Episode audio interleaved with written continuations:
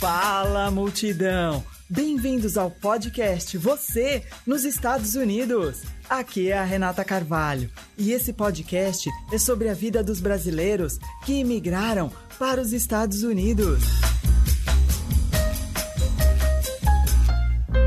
E a gente vai bater um papo, compartilhar histórias, experiências, ouvir diferentes pontos de vista, com a contribuição de convidados que residem em diversas regiões deste país. E a nossa convidada de hoje é a brasileira de São Gonçalo, Rio de Janeiro, bacharel em administração de empresas com especialização em marketing MBA em Gerenciamento de Projetos pela Aspen University e advogada de imigração nos Estados Unidos, doutora Renata Castro.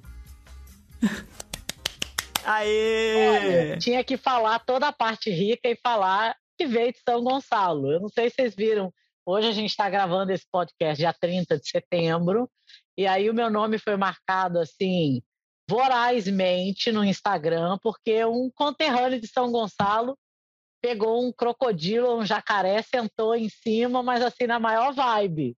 Aí me Sério? mandaram, é, e mandaram falar o que Gonçalense faz. Gonçalense abraça jacaré, ganha é. casa migratório. Mas que, que legal. Muito que legal tá obrigada. obrigada a você, Renata, Renata Castro, Renata Carvalho. Vamos Não aqui é? a a dupla sertaneja do que é viver nos Estados Unidos, falar disso de uma forma descontraída, de uma forma informativa. Para mim é fantástico estar participando disso aqui com você. Muito obrigada, doutora Green Card. é a sua fama, doutora você sabe disso. Olha, eu estava dando uma entrevista na rádio segunda-feira, uhum. e, e, é engraçado porque quando eu comecei a advogar, é, eu falei assim: bom, pensamento de marqueteira, né? O que, que falta no mercado? Não falta advogado, mas falta advogado que supre uma certa necessidade. E aí eu falei, as pessoas não, tem, não encontram advogados ou reclamam que os advogados que elas encontram não são nem A, nem B, nem C. Que eu não me dei conta é que aquelas qualidades era a qualidade de advogado que só pega cliente bucha. Então, aqui no escritório só chegam as buchas, só chega assim o fim de festa, que é para a gente fazer ninguém... milagre. Não chega ninguém feliz. Ah, não chega. Aqui é a, vão abrir a porta dos desesperados. É literalmente isso. E daí, eu estava dando uma entrevista na segunda de manhã e eu fiquei muito emocionada porque um cliente não imaginava. Ele ligou e ele falou: Olha, é, eu fui cliente da Renata, ela ganhou o grincada da minha esposa e eu não escolhi ela, eu não tive opção porque ela foi a única advogada que aceitou pegar o meu caso. Uau. E, quando ela falou que ia ganhar o, o que tinha possibilidade para o caso da minha esposa, eu desconfiei, achei que era golpe. Eu falei, nossa, que lindo, tá admitindo no ar, achei que era golpe. Mas ela fez o que, ela cumpriu com o que falou e o caso foi ganho. Eu sou eternamente grato pela oportunidade que ela deu para nossa família, né?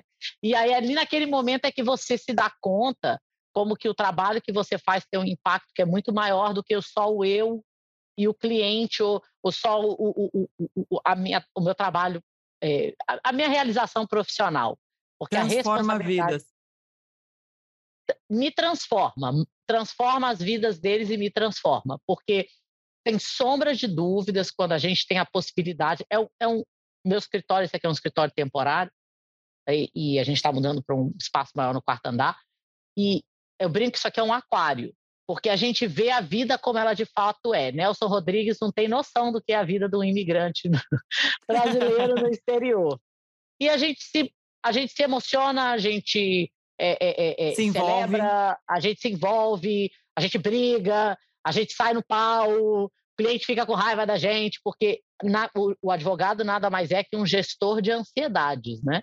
É, e isso daí é, é, é delicado de controlar, mas é um privilégio para mim, eu não me julgo merecedora de ter encontrado na minha vida uma profissão que me satisfaz tanto, porque me satisfaz muito. É, é, é algo que, que dá propósito. E eu acho que para a minha equipe também, porque eles celebram juntos e eles, eles querem encontrar uma forma. Então, é, é, é, é divertido, é desafiador, é, é fantástico. Doutora Renata, antes de entrarmos na na doutora Renata, né? Na, no cargo doutora Renata, na profissão doutora Renata, a gente pode abordar um pouquinho Como Pode, foi a sua história? Como que Ih. você chegou aqui? Que eu acho Nossa. a sua história incrível.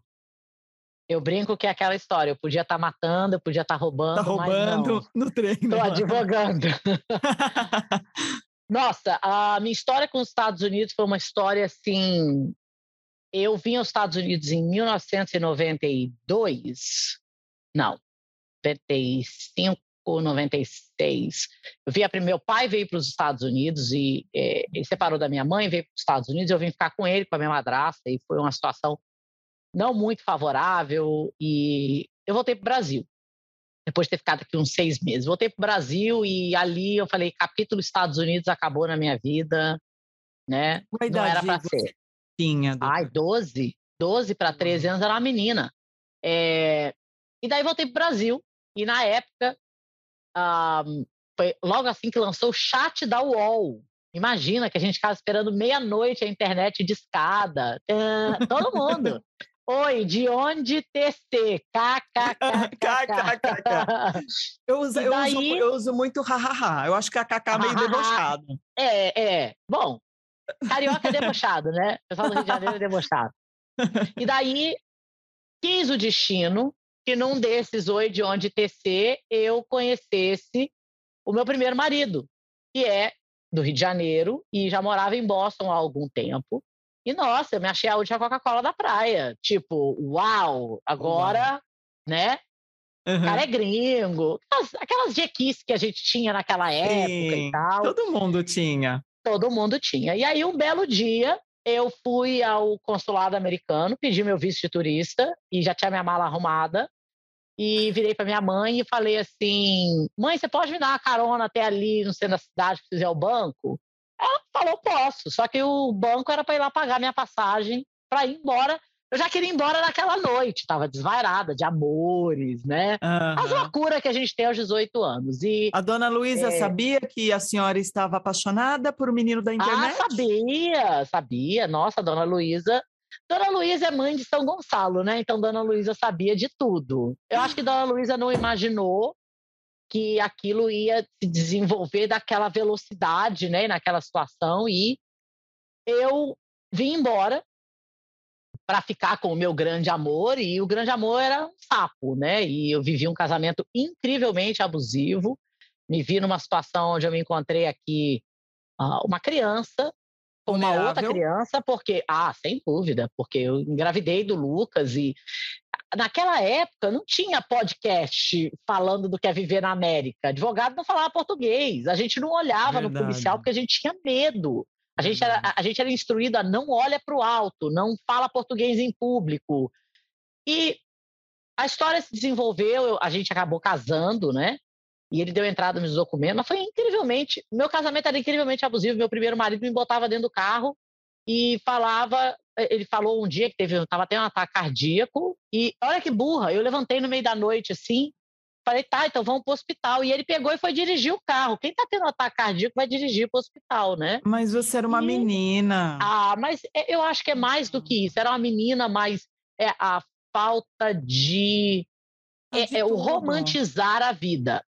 A gente, na maioria das vezes, tem pessoas ao nosso redor, principalmente uma situação de abuso, e o meu escritório representa 300, 400, hoje eu devo ter uns 300 casos de violência doméstica em aberto e a gente tem uma taxa de vitória muito grande em casos de violência doméstica, porque existe existe uma síndrome de Estocolmo, existe uma culpabilidade, existe um, um romantizar aquela situação. E eu me vi naquela situação, eu é, a gente acabou se separando. E aquilo ali deu, deu início a um enredo imigratório quase infindável, né? E passei por dificuldades financeiras aqui. Com filho, Fiquei sem né? ter onde morar. É, fiquei sem ter onde morar. Com, o, o, o, Lucas foi tirado de mim num carro de polícia. E eu conto isso porque eu acho que todo mundo que vai para a internet só conta o lado bonito, né? Sim, sim. E não foi fácil, não foi fácil mesmo. E um belo dia, quando eu conheci meu segundo marido, o Wesley, é, não imaginava ser advogada. Eu estava, quando me formei do meu bacharel, a gente estava na fila assim para eu colar grau e um colega de faculdade estava na minha frente, começou a contar que ele ia ser, queria fazer direito e tal, e ele falou: "Você devia fazer". Eu você tá louco, eu sou mãe solteira, sou ferrada. eu não tenho ninguém para cuidar de criança. Coloquei todos aqueles obstáculos, né? Sim. E aí acabou que eu virei advogada e ele não. Uau! É aquilo, né? É, eu acho que todo imigrante deveria ler O Alquimista de Paulo Coelho, porque O Alquimista de Paulo Coelho resume a trajetória do que é ser imigrante. O presente não está no destino final, está nos presentes que você vai receber no caminho. Eu acho que a minha vontade de fazer algo de expressividade, de vencer, de trabalhar, era tão grande que, como diz Paulo Coelho no Alquimista, o universo conspirou para fazer com que aquilo acontecesse. E hoje, a menina de São Gonçalo está aqui conversando com você e as pessoas têm interesse em saber da minha trajetória. Espero que não para idealizar, porque não, não, não, não é coisa de super-heroína, é um ser humano, mas para superar. Eu espero que todas as pessoas que conheçam a minha história desejem superar o pouquinho que eu fiz, porque tem muito mais para fazer. Primeiro dói, depois transforma, né, doutora? Ah, isso é ruim, né? Podia já, já vir transformado. Podia mesmo. e, doutora, me diz uma coisa. É... Nessa sua vinda para cá, você também é, fez quatro universidades, é isso? Quatro... Eu fiz, na verdade, três. Eu fiz a faculdade, tá. fiz bacharel, sou formada uhum. em administração de empresas com Isso. especialização em marketing. Eu tenho um mestrado em gestão né, de projetos, em gerenciamento de projetos. Uh, e, e tem a, a faculdade de direito. Direito. Tá. Exatamente. Tá. E, mas só que antes de você é, ir por esse caminho da, da, das graduações, é, qual, quais foram os primeiros empregos, assim, os primeiros trabalhos? ah, você... nossa, cada coisa glamurosa. é, por isso que eu trago essas perguntas, entendeu? Porque uhum. toda chique, linda, advogada, vencedora. Gente, mas aí vamos falar... Em olha, especialista em compostos químicos de, de desinfetantes, ou seja, limpei casa. eu Me não é é, gente, olha, eu, quando as pessoas chegam no meu escritório e falam assim, ah, eu limpo casa hoje com desdém, eu falo, deixa eu te falar, tem muita gente que nem para limpar casa tem talento, porque tem que ter é cérebro é para limpar casa, tá? É Não é para qualquer um. Tem que ter logística. Trabalhar Ou tem que ter logística, tem que ter estratégia. Eu trabalhei na construção, eu limpei casa, trabalhei em lava-jato, trabalhei em restaurante, trabalhei em loja. Nossa, eu já trabalhei coletando dinheiro, coletando pesquisa pela internet. Eu só não fiz marmita. Mas tudo que aparecia na minha frente para ganhar dinheiro, eu fui atrás. Se fosse legal, eu fui atrás. Que bacana. Ô, doutora, é... qual foi o caso mais desafiador que você já pegou assim, que teve sucesso? Ah, eu vou ter que dizer que o caso mais desafiador que eu já peguei, que teve sucesso. Eu tenho que dizer que foi o caso do meu marido. Eu tenho que dizer Uau. que foi o caso do meu marido um, por uma série de questões. Quando você perde um caso, o advogado não gosta de perder caso. É, advogado que não é obcecado com vencer não serve para ser advogado arruma outro. Seu advogado, tem que perguntar para o seu advogado o quão competitivo ou competitiva você é. Então, quando você perde um caso, aquilo impacta você. Ninguém quer uhum. ir para perder, né? Mas você perder um caso, você tem que sentar na frente da sua filha e falar: olha, você não vai ver o seu pai ou não vai conviver com ele porque eu não consegui ganhar esse caso.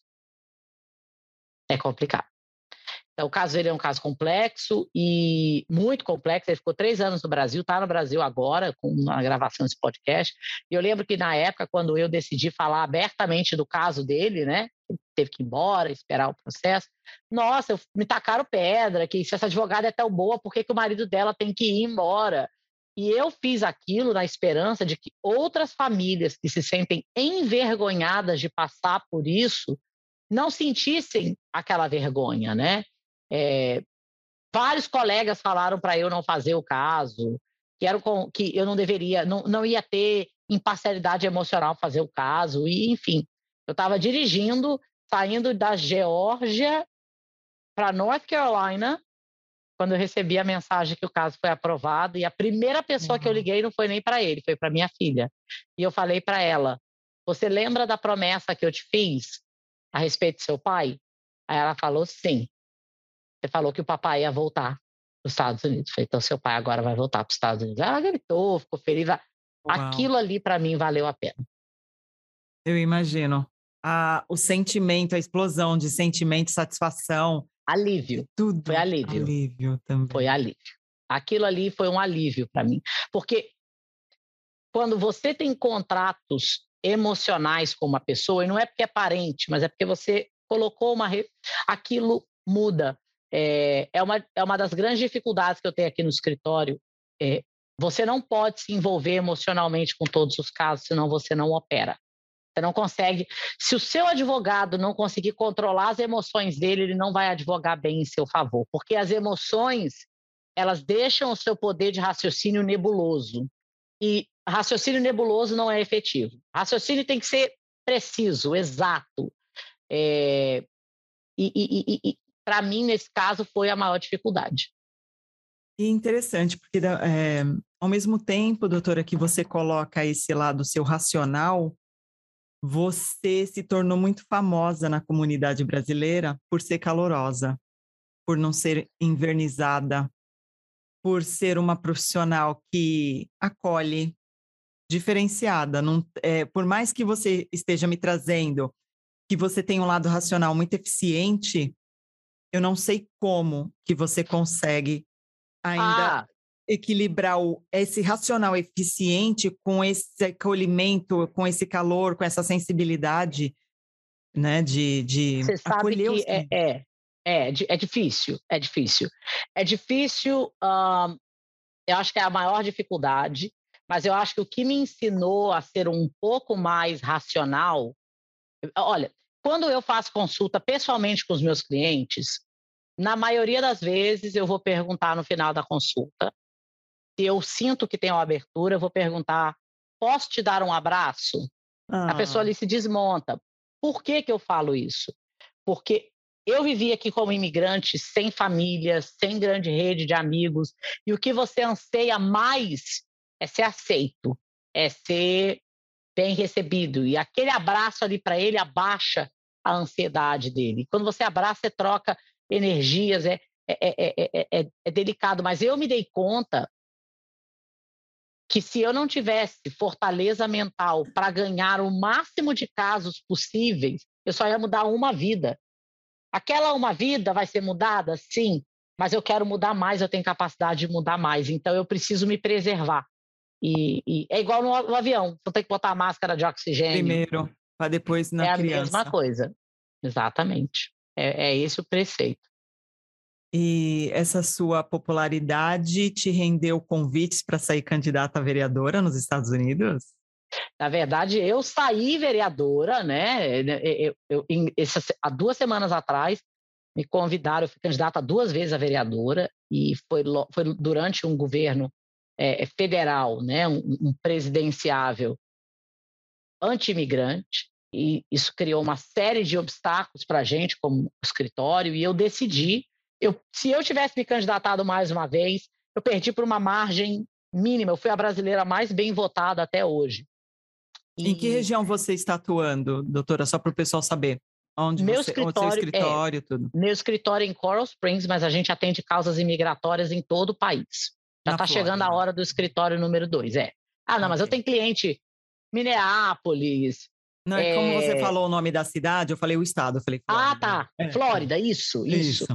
Uh, e eu fui candidata na cidade de Margate, na Flórida, fui muito bem votada, e essa semana eu tive uma, uma, semana passada, tive uma reunião com uma pessoa muito influente no partido, e ela falou: Você não quer se candidatar a advogada geral do Estado? Eu falei: Você tá louca? Não, pode parar. Tô bem. Não, teremos Agora, nossa não. brasileira lá para representar a gente. Aceita, doutor? Ah, não, tem muito caso para ganhar ainda. Lá eu não vou ganhar caso. Eu tive que fazer uma avaliação de onde eu era mais efetiva e eu sou efetiva hoje aqui nessa cadeira. No futuro, quem sabe? Aí sim, hein? É, doutora, a gente vai falar um, um pouco então desse processo imigratório, né? Sim. A gente tem uma nova gestão, que é o novo presidente, o Joe Biden. É, o que, que, você acha que mudou, que vai mudar, né? Que já está mudando é, com, com o novo presidente? Primeiro, eu já não acordo com a minha gastrite torando às seis horas da manhã. Porque era assim, era, era intenso. Eu acho que a primeira coisa que mudou é que o imigrante deixou de ter vergonha de ser imigrante. Né? E as pessoas não colocam valor nisso, e existe um valor muito grande, porque o que o presidente anterior fez foi, é, é, ele causou uma erosão na autoestima e no senso de segurança que imigrantes tinham nos Estados Unidos. O relato de pessoas que tinham problemas, de, que desenvolveram problema de ansiedade, ataque de pânico, foi real. Isso não foi frescura, isso não foi é, história. Mas eu acho que a, o governo Biden, a grande diferença é que antes o governo Trump era arruma um jeito de negar. O governo Biden é assim: se tiver como aprovar, aprova.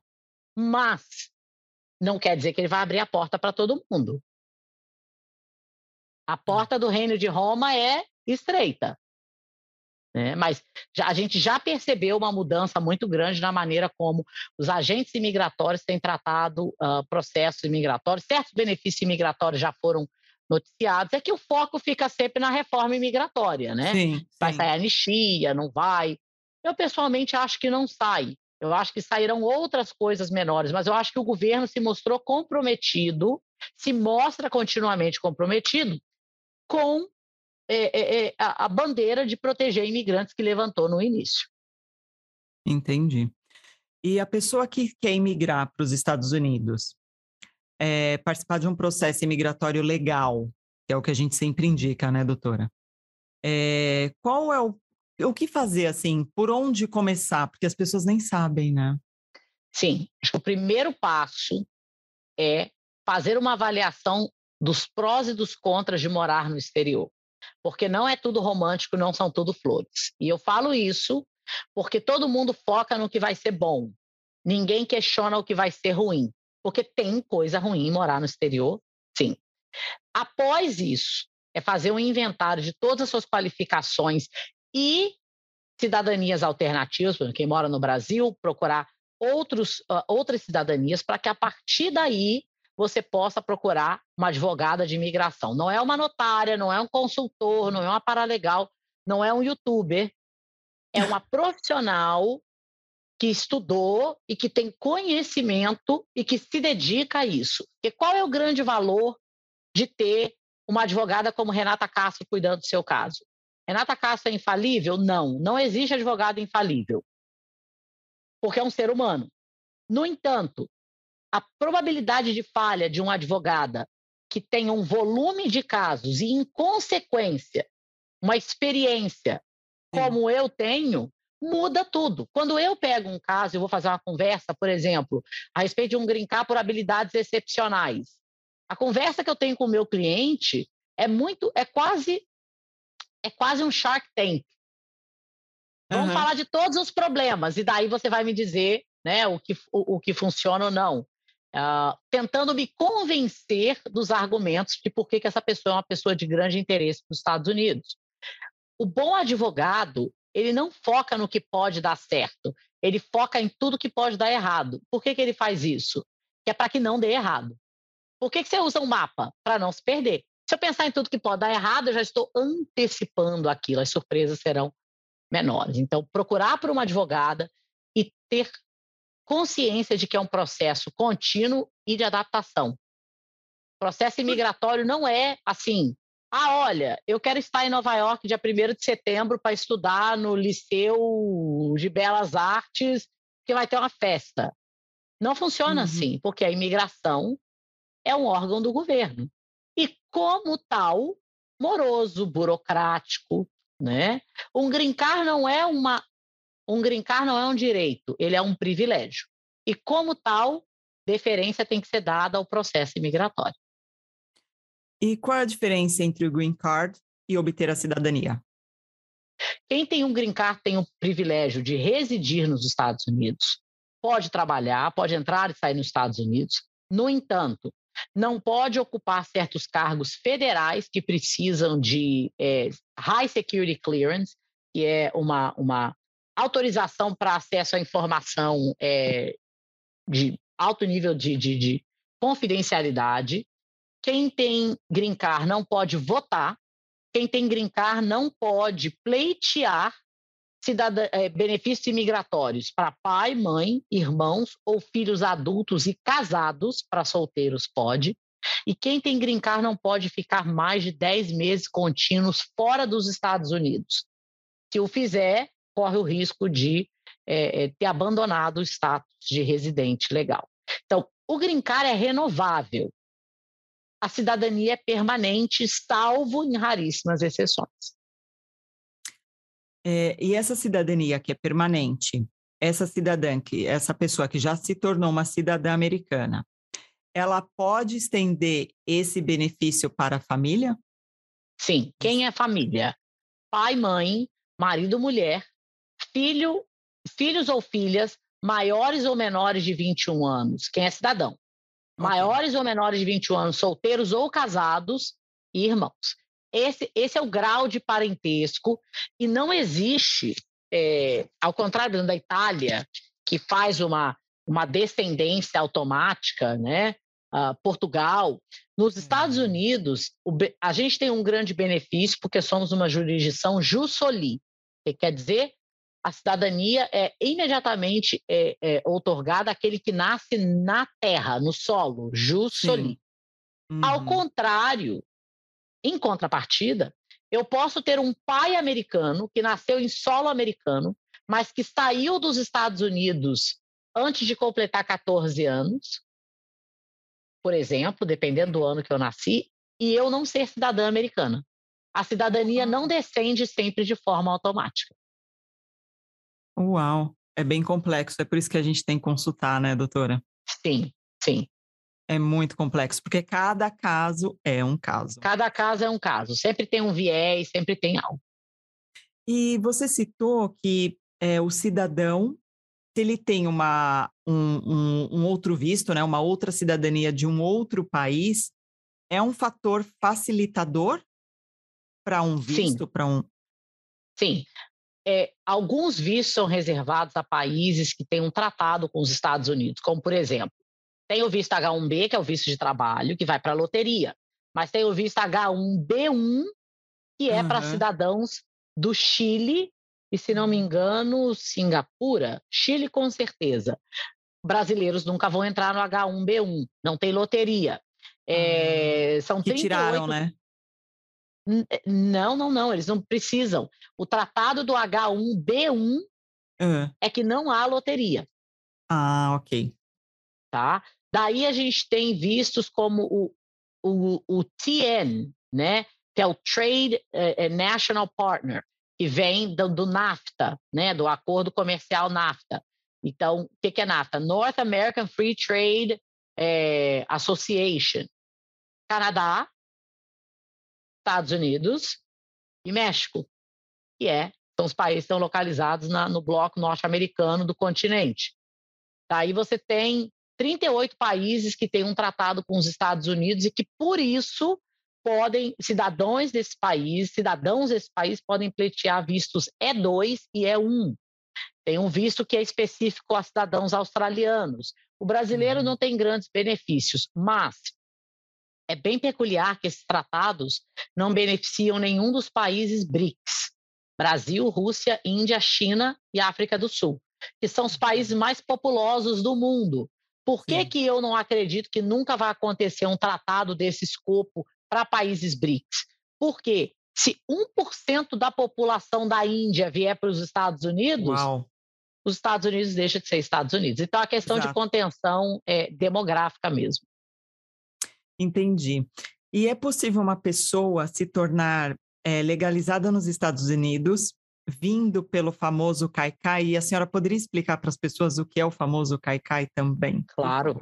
É, é possível, mas raríssimo. Kaikai é a prática de chegar até a fronteira dos Estados Unidos, geralmente pelo México, mas pode acontecer pelo Canadá também. O problema é que o Canadá é muito mais estrito em relação a vistos, né? E você se apresentar a um oficial, a um oficial de imigração alegando que você tem medo de voltar para o seu país de origem, porque você sofre ou sofrerá ou já sofreu perseguição.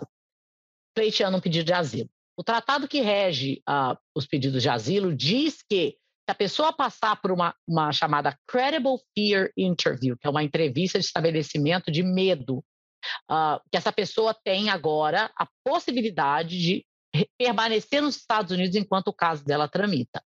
Então, quem vem pelo CAICAI vem, é, é, é, geralmente é detido, vai para uma, uma, cadeia, fica lá um período e é solto com fiança. Mas essa pessoa não entrou legalmente. Ela entrou dentro de uma maneira prevista em lei, mas ela não está nos Estados Unidos em status legal. Ela está contando conta o tempo até que o caso dela vá parar na frente de um juiz e o destino dela seja decidido ou não. É possível se legalizar depois que entra pelo CAICAI?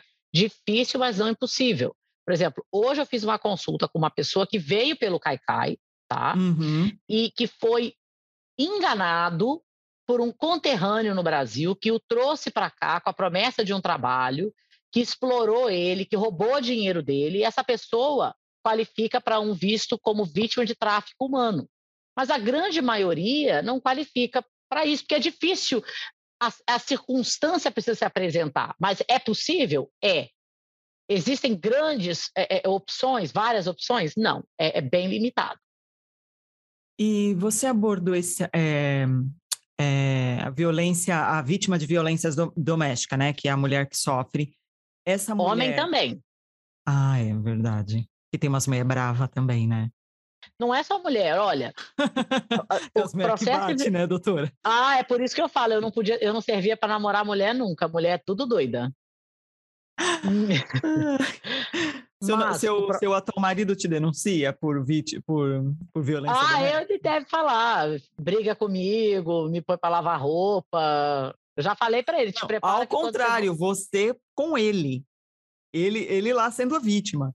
ah, ele vai falar. Mas todo homem. É engraçado, Renata, que quando eu vou fazer uma consulta de violência doméstica, eu já tenho uma sensibilidade tão aguçada que às vezes a pessoa está me falando do casamento. Ela começa a falar do casamento total, quer dizer que eu conheci um americano, eu falo, você é vítima de violência doméstica. Não, não sou, não. Seu marido faz XYZ?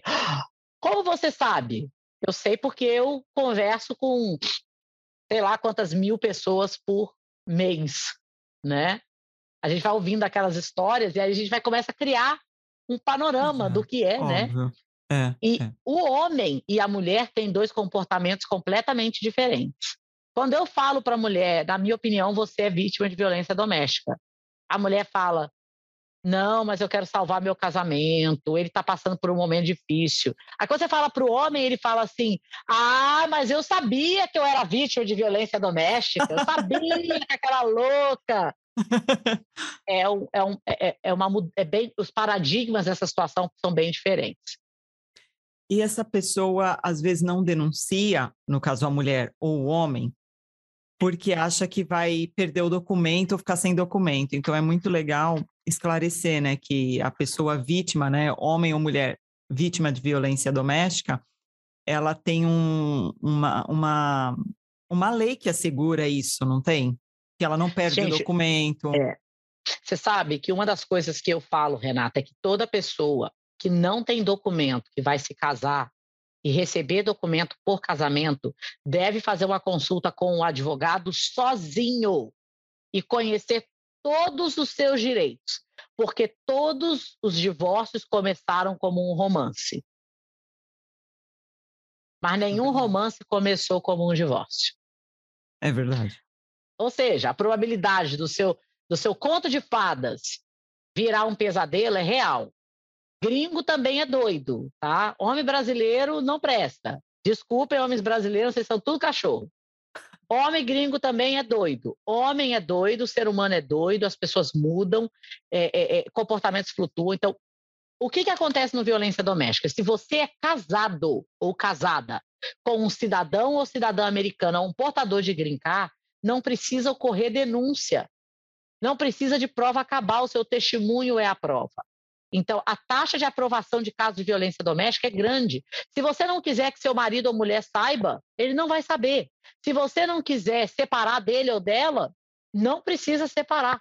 O processo é desenhado para que você tenha a possibilidade, porque vou dizer, acaba tendo uma disparidade de poder quando um tem documento e o outro não.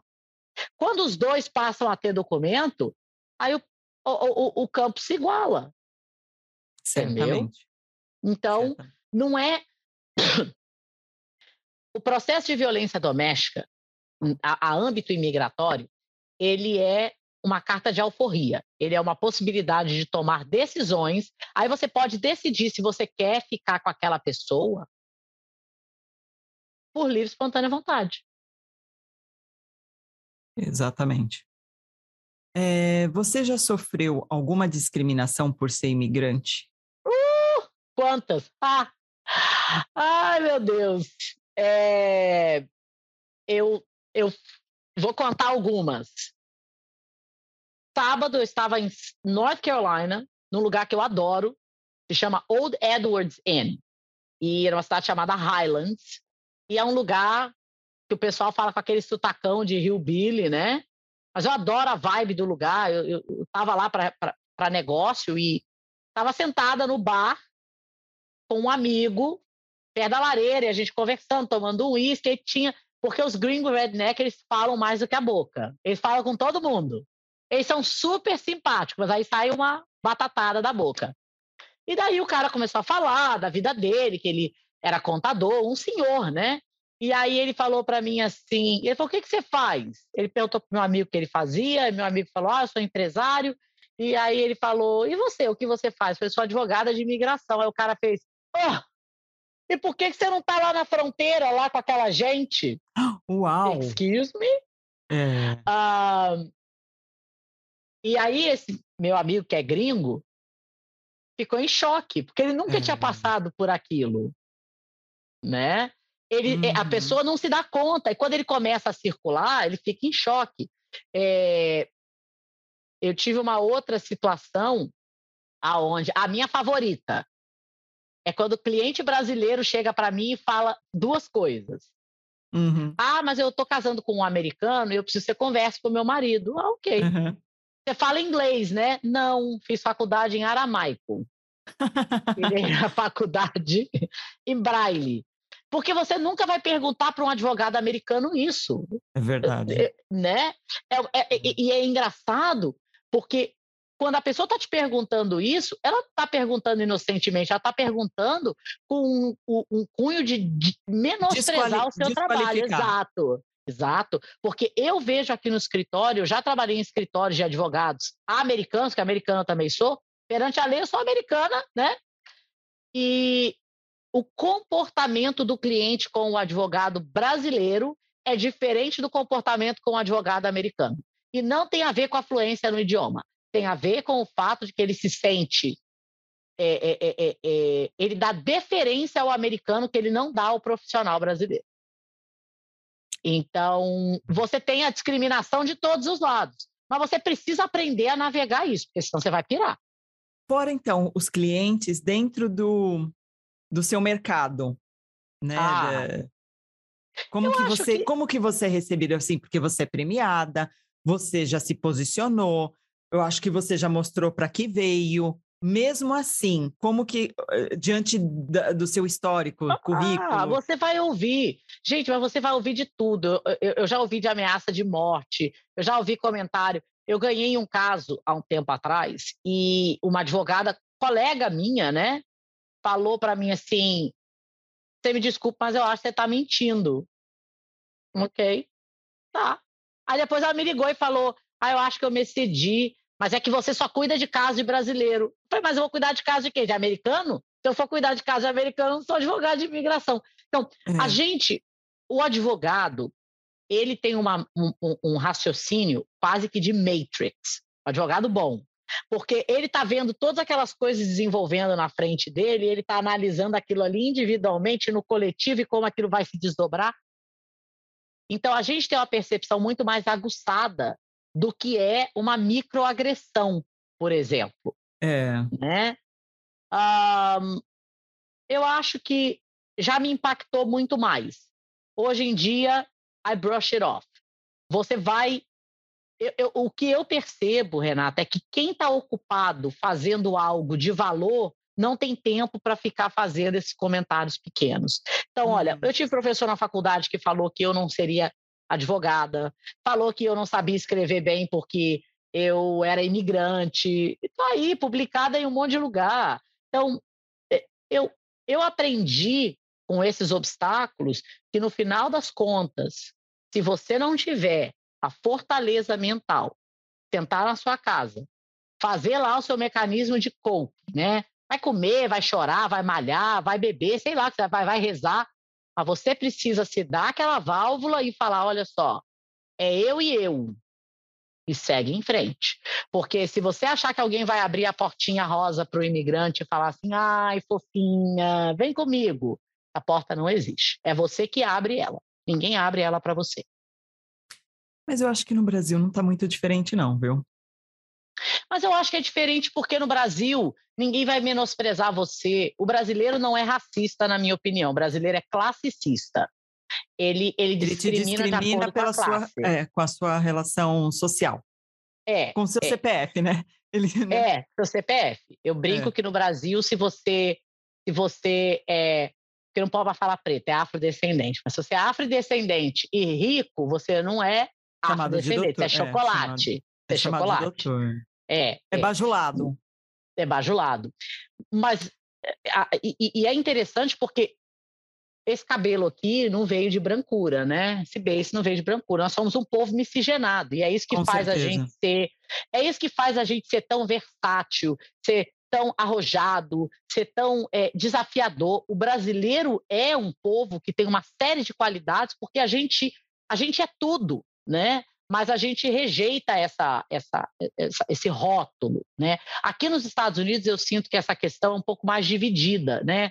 Um, mas por mais que no Brasil exista classicismo, na minha opinião, não é que racismo não existe, é que para mim é classicismo. Você não é discriminado por pela essência do quem você é. Então, por que, que eu digo isso? Eu sempre vou falar com sotaque. Importa onde eu esteja. Às vezes eu dou uma entrevista na televisão e eu esqueço a palavra, porque eu estou pensando em três idiomas. Sim. E você vai esquecer. Isso nunca vai mudar. E vão ter pessoas que vão rir disso, né? que vão julgar isso. No Brasil, isso não aconteceria, porque o português é minha língua pátria. Se eu sou Sim. uma profissional de alto escalão, eu tenho que ter alguma, ora, alguma capacidade oratória. Oratória. Então, é, e eu acho que tem muito isso de você ser o, o, estranho no ninho, né? De que você não é daqui, você não Sim. parece com a pessoa daqui. As pessoas perguntam três, quatro vezes o seu nome. Menina, ser Renata aqui é um desespero. É eu Renara. Renê, Renara. Eu detesto esse Renara. Renara. Eu Renara. falo, chama do que quiser. Chama do que quiser, não importa. Ah, então eu, pensa. Eu já, eu já, sou, seu... eu já assumi Renara já. É, mas pensa o seguinte: que os seus elementos de identidade básica, o seu nome, o que você, o seu idioma, a, a, a fala, né, a sua aparência física, eles são estranhos ao lugar onde você está. Então as Certamente. pessoas já olham para você assim: de onde você é? É, de onde tipo, você é? Por que, que eu não posso ser daqui? né? Ninguém te pergunta isso no Brasil. Então, isso tem um impacto. Isso tem. tem um impacto, porque você tem que aprender a levar aquilo na esportiva. Sim. E. Não, é eu já cheguei você no... falou do, do, do, dos desafios de, de ah, chorar aqui porque ninguém vai, vai dar as mãos, enfim. Eu sei que no Brasil tem família, tem, tem uma série de coisas, mas eu acho que a situação lá também está um pouco é, difícil, que a pessoa ela tem que ela tem que se sobressair, ela vai chorar, ela vai ter que aprender a crescer e ela vai ter que andar sozinha também, porque ali meio que está todo mundo é, buscando o seu também, porque tem uma situação muito perigosa de, de viver no é, mas Brasil. Mas eu acho que, né? olha, de, de trabalho, o brasileiro é meio. O brasileiro é meio paterna, paternalista, acho que esse é o termo correto. Sim, eu, sim. O que eu tenho de cliente que chega aqui para mim e fala assim: não, eu vim para os Estados Unidos, que é um país de lei, mas aí eu cheguei aqui e ninguém me ajudou. Bacana, deixa eu te dizer uma coisa. A responsabilidade da sua vida está com essa pessoa que você vê no espelho. Se você tem uma dor, você não tem que ficar esperando uma outra pessoa vir te buscar. Essa Exato. coisa do resgacionismo, né? Que, que é tão arraigada na gente, porque eu ouço isso o dia inteiro. Ah, mas ninguém me falou. Ah, mas ninguém me recomendou. Ah, então, não, e não é assim. Se você quer morar nos Estados Unidos, você tem que estar preparado para contar com você, celebrar as ações de caridade que vão acontecer e são várias, mas a Sim. responsabilidade da sua trajetória nos Estados Unidos é sua, é de mais ninguém. Isso Exatamente. daí é um grande é um grande divisor de águas. O imigrante que entende isso vence aqui. É, é, é o que eu percebo. E quantas vezes é, por ano, sei lá, você visita o Brasil? A última vez que eu fui ao Brasil foi em setembro do ano passado, setembro de 2020. Uhum. É, eu pelo menos duas vezes ao ano. Não, não é por família, né? Uhum. Por questões de trabalho mesmo, porque meu, meu, meu ritmo de viagem aqui é intenso, é muito intenso. É, por trabalho mesmo, porque como eu represento causas imigratórias no país todo, eu vou para as audiências. Já teve semana de eu estar em cinco cidades em cinco dias. Mas Brasil, eu diria, eu conheço pouco do Brasil, quer dizer, eu conheço muito mais dos Estados Unidos do que eu conheço do Brasil, mas tem um motivo. Eu, como mulher viajando sozinha no Brasil, não me sinto segura em fazer as coisas que eu faço aqui. É. Então, limita, né? Limita. Limita bastante. É, o que, que você encontra quando você vai ao Brasil? O que, que você encontra no Brasil que você não encontra nos Estados Unidos? Eu acho que as pessoas são.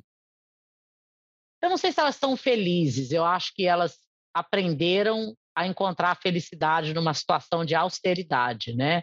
Acho que a, é, a taxa de depressão que a gente vê aqui nos Estados Unidos, uh, muito grande, pessoas com, com síndrome do pânico, com ansiedade, é, porque eu vejo aqui no meu escritório, e eu vejo que no Brasil a pessoa não tem nada. Você fala assim, velho, tem nem um doce de abóbora mas a pessoa tá feliz, tá indo pro forró, tá indo pro pagode, tá. E eu não sei se é só em virtude de estar no Brasil. Eu acho que isso daí é a grande, o grande segredo da felicidade, né? Encontrar a sua felicidade naquele momento. Porque nos Estados Unidos, uma das coisas que a gente percebe é que, as, por ser um lugar de fazer e não de ser, porque aqui é o fazer, né? Vou é. fazer mais, vou comprar mais, vou ganhar mais, vou estudar mais, mais, mais, mais, mais. A gente acaba perdendo. Eu sempre uso um exemplo. O pessoal que está no Brasil querendo vir para cá, eles falam assim: ah, eu só precisava de um visto de turista, porque a hora que eu entrar lá, eu vou resolver tudo. Aí ele entra. Aí ele celebra aquilo um dia, aí ele já começa. Ah, mas se a carteira de motorista não vai dar para viver aqui. Eu falo, velho, mas pelo amor de Deus, né? Vamos por etapas. E aí você começa a sempre focar no que você não tem. E todo mundo vai ter algo que não tem. A pessoa que entrou com visto, a pessoa que não ganhou o visto no Brasil, está lá no Brasil contemplando como a vida dela seria se tivesse o visto. Aí a pessoa que tem o visto e entrou e não tem carteira, ela vai ficar é, é, murmurando que seria a, vista, a, vida dela com carteira. E aí ela vai se habituando àquela vida do que do, do, do contemplar o que ela não tem. Eu acho que o brasileiro que está no Brasil tem uma, uma posição um pouco diferente em relação a isso. E, em consequência, é um pouco mais feliz. É isso e a comida, né? Porque comer no Brasil é uma maravilha. Oh, meu Deus. Oh. Não, aí você pegou realmente num, num ponto que, que derruba a gente, né? Tipo, acabou a conversa, né? Ah, não. Comida é comigo mesmo. E eu gosto, eu gosto de comida de, de pobre quando eu vou para o Brasil. Eu amo giló. Eu também. Eu sou do gueto, feliz. doutora. É. Eu sou de São Olha, Paulo, você... mas eu sou da parte do gueto. Então, ir lá é. para aquele mercadão, comer mortadela, é, comer, que mais que eu gosto de comer? Podrão. Para quem não sabe o que é podrão, é aquele hambúrguer de, de fonte duvidosa, né? Então, quando eu vou para o Brasil, eu me acabo. Eu vou comer mesmo machixe, que é algo que a gente não encontra aqui. Eu acho que é, é, o que eu mais aprecio no Brasil, no Brasil é é como a gente. Eu acho que quando eu vou ao Brasil, eu, eu, eu sempre engajo num exercício de, de, de, possibilidade, né? Do que teria sido a vida de Renata se eu tivesse ficado lá. Porque não é a formação, não é a casa, não é as viagens, não é nada disso. É como o sair do Brasil muda quem você é, muda a maneira como você analisa fatos, como você muda a sua essência. É, é, é, isso sempre que eu me questiono. Quem eu seria se eu tivesse ficado aqui? Você seria advogada lá também? Não. Por Nunca quê? sonhei ser advogada. Não acredito no sistema judiciário brasileiro. Não, não para mim isso daí é um, uma possibilidade nula. Meu sonho era ser diplomata. Mas imagina, se eu fosse diplomata, eu ia estourar uma guerra. Primeira vez que me colocassem num pódio lá para falar, eu ia falar uma besteira e. Mas era meu sonho, era ser diplomata. E uma pergunta que eu faço para todos os convidados, doutora, o que, que também tem nos Estados Unidos que não, que não tem no Brasil, por exemplo? Invertendo a pergunta. Ah! Uh, nossa, tem tanta coisa. Mas eu vou dizer que tem uns que, que existe aqui é, em inglês accountability, né? Que é responsabilidade. Responsabilidade. Se eu tivesse que resumir isso como título de um livro, crime e castigo. Aqui não existe diferença é, é. de onde você vê, Toy Story, né? Uhum, é, não existe diferença de onde você veio, o que você ganha. A, a, polícia, a justiça, o tratamento. A diferença não é quem tem mais ou menos dinheiro, é quem vai ter condições de contratar um advogado melhor ou não. E aí é uma questão de qualificação profissional, aí não é o dinheiro que está influenciando o processo judiciário. Mas eu acho que essa, esse, esse essa questão de crime e castigo ela funciona para o bem e para o mal, porque permitiu que uma menina pobre que não tinha dinheiro para pegar o ônibus pudesse estudar na mesma faculdade que uma outra. Eu estudei com filhos de juízes, eu estudei com.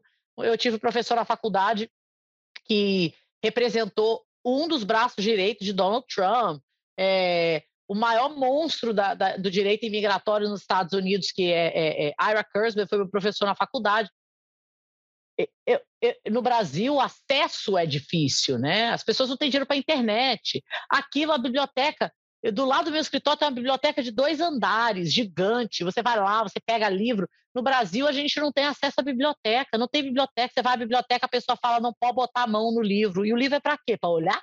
O livro é para botar a mão, é para você, né? Ter aquele relacionamento. Pensar que um livro no Brasil chega a custar 100, 120 reais. Um, aqui nos Estados Unidos você compra livro, as bibliotecas vendem os livros usados da biblioteca por um dólar na internet. Então, isso é acesso. O que, que é o diferencial? É a ação. Aqui nos Estados Unidos, fica muito claro quem quer fazer e quem quer falar. Quem quer falar não vai passar quem quer fazer. Perfeito.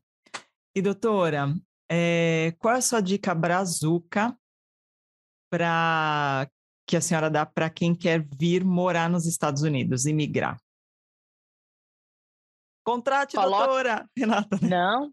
A sua dica brazuca me contrata. engraçado que eu nunca falo isso, mas eu acho que a dica mais valiosa que eu posso dar para um brasileiro é. que quer vir para os Estados Unidos é coloque a sandalinha da humildade desce do pedestal do sou doutor, do fiz, do aconteci, porque aqui não rola. Aqui, aqui, como dizem os meus conterrâneos cariocas, o bagulho é doido. Mas, quando você se vê numa posição de que você tudo é possível, porque eu tenho clientes multimilionários, multimilionários, começaram na limpeza aqui. São empresários hoje, né? O dólar deles não é diferente de quem é doutor, tá? É. Dinheiro é dinheiro. Satisfação em fazer um bom trabalho é igual. Então, eu acho que colocar a sandalinha da humildade abre possibilidades, porque aí você não está limitado, né, por aquelas aquelas coisas do Brasil, porque você sabe com quem você está falando. Está falando com ninguém, ninguém é ninguém. Não sei se você é Jesus Cristo, ninguém é ninguém. Todo mundo é igual. Boa. Boa. É, eu acho que para o brasileiro essa é a maior dificuldade para ele aqui nos Estados Unidos. E procurar aconselhamento legal, correr atrás, estar preparado, aproveite a jornada, porque é fantástico. Eu acho que para mim, quando eu, quando eu tive a oportunidade de falar, nossa, eu, eu posso pegar o meu carro e ir ali na Disney. que é algo que eu sonhava em fazer quando menina, né? E não é pelo ir, é a possibilidade, é o realizar de sonhos. Para mim, isso faz toda a diferença. Seus filhos é, vão com você para o Brasil? Como é que eles se sentem? Qual é a, Meu filho deles? adorava ir para o Brasil. Ele está com 17 anos agora e agora não quer ir mais. Os dois falam português fluente. Sofia estudou no Brasil. Sofia ficou quase um ano no Brasil com o pai dela. Uh, o Lucas fala português fluente também. Que eu legal. brinco com ele que ele tem que aprender a dançar forró, porque não tem mulher que resiste um homem que saiba dançar. Verdade, né? verdade. Uh, a Sofia fala português, adora comida brasileira, mas eu achei engraçado que ela chegou no Brasil e ela virou para minha mãe e falou assim: Vovó, aqui é muito feio, vovó, vamos para os Estados Unidos comigo. Acredito. É, que é outra é... arquitetura, né? Eu não acho que é que ela fala do lixo na rua. Ah, é. Ela fala do lixo na rua. É, é um conceito, né, meio... Mas eles gostam, eles... É, minha filha adora viajar. Sofia adora viajar. Ela já, ela já foi para o Pará, já foi para São Paulo, já foi para Minas, conhece o Rio de Janeiro, né? Mas eles se identificam como brasileiros. Nasceram aqui e eu faço questão que os dois falem português. É, Você é, conversa com eles em português? em português. E é difícil, porque às vezes eles começam a desenvolver em inglês, eu falo, opa, opa, opa, vamos voltar, é em português. Comem arroz e feijão, é, eu nunca quis que eles tivessem vergonha da origem deles. Então, se você perguntar para eles, Lucas, Sofia, vocês são o quê? Eles falam, eu sou brasileiro, mas eu nasci nos Estados Unidos. Sou americano também. Mas eles falam, eu sou brasileiro. Eles têm orgulho de dizer isso. Que bacana. Muito legal. Muito legal. Ah, doutora, quer deixar seus contatos, suas redes claro. sociais, por favor? Então, vamos lá. No Instagram, eu, uh, eu tenho dois Instagrams, Instagram institucional, que é o Immigrate, com dois M's, to the... Dois M's? É. Immigrate to the USA, uh, ah, e ADV Brasileira USA. A gente está na internet, castrolegalgroup.com. Uh, ah, o WhatsApp do escritório, que brasileiro que é brasileiro tem que ter um WhatsApp, né? Sinal uhum. de mais, número 1, 954-204-0393. E o nosso canal no YouTube, que é o Conexão Imigração USA. A gente faz um trabalho bem legal de disseminar informação em plataformas como essa aqui. Eu fiquei tão feliz quando você fez o convite para a gente. Que a gente quer falar de imigração, quer trazer esclarecimentos, quer desmistificar possibilidades. Então, para mim foi um prazer, foi um privilégio estar aqui batendo um papo com a sua multidão e que essa multidão se multiplique ainda mais. Amém, doutora. Para mim é uma satisfação te receber. É, eu fiquei muito feliz de você ter aceito o meu convite. Eu admiro sua postura, seu trabalho, sua, suas vitórias, porque eu acho que quando uma brasileira vence em outro país, todo mundo se sente representado. Que bom. Então é um, é, é um orgulho, é um orgulho para nossa comunidade, sem sombra de dúvida, pelo seu jeito, pela sua, pela sua postura, pelo, pelo respeito, carinho, é, tudo, tudo, tudo, tudo. Muito, muito obrigada por estar. Por eu, tá, eu que agradeço, Rê. Vamos, quero voltar aqui de novo. Vou ganhar na loteria, vou falar que eu estou aqui só fazendo caso de graça. E aí vou voltar aqui no podcast para falar. Adoro. Seus contatos vão, contar, vão constar aqui embaixo na descrição do vídeo, porque a gente sabe que às vezes tem uma palavrinha em inglês, alguma coisa que a pessoa não consegue, não consegue entender, então a gente tem esse cuidado de colocar aqui embaixo tudo certinho, as arrobas do, dos Instagrams pessoais, né? O pessoal, o comercial, o Facebook, tudo direitinho, que se, suas meninas também me passaram, que vão constar aqui embaixo na descrição do vídeo. E a gente, assim, tem um, uma imensa, um imenso prazer de entregar esse conteúdo de graça, né, doutora?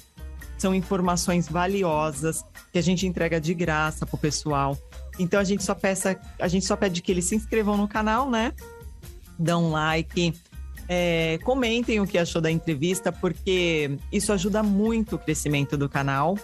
E compartilha. Gente... Dá like, curte, compartilha, coloca lá no grupo da família do WhatsApp.